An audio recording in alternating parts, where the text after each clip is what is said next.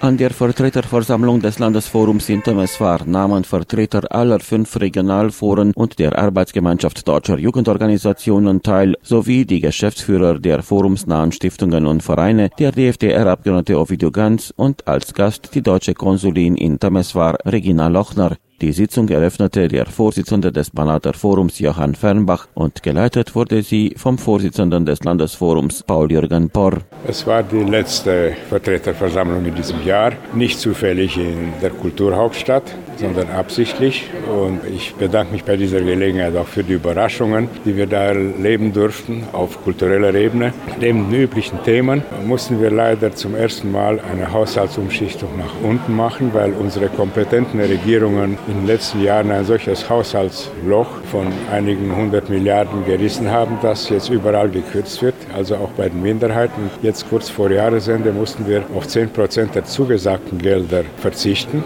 Das war ein Problem für uns, denn wenn man 10 Prozent bei allen Projekten gestrichen hätte, hätten viele Projekte gar nicht mehr verwirklicht werden können. Und so haben wir beschlossen, zwei Großprojekte mit diesen 10 Prozent für das nächste Jahr zu vertagen, sodass die anderen kleinen Projekte doch stattfinden konnten.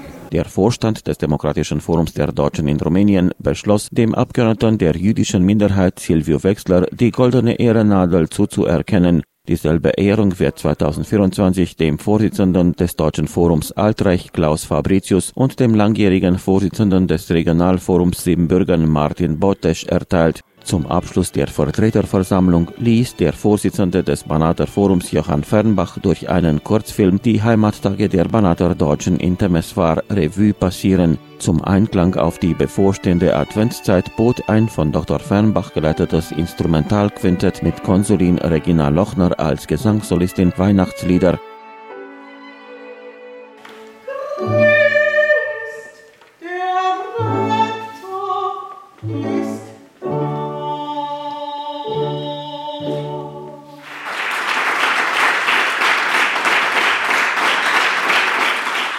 Es war eine sehr angenehme Überraschung für mich, dass Frau Konsulin Lochner eine solche Stimme hat. Das habe ich bisher nicht gewusst. Es war ein feierlicher Abschluss für die Adventszeit, die eben beginnt, für die vorweihnachtliche Zeit. Und bei dieser Gelegenheit wünsche ich auch allen eine frohe Weihnachtszeit und alles erdenkbar Gute für das neue Jahr.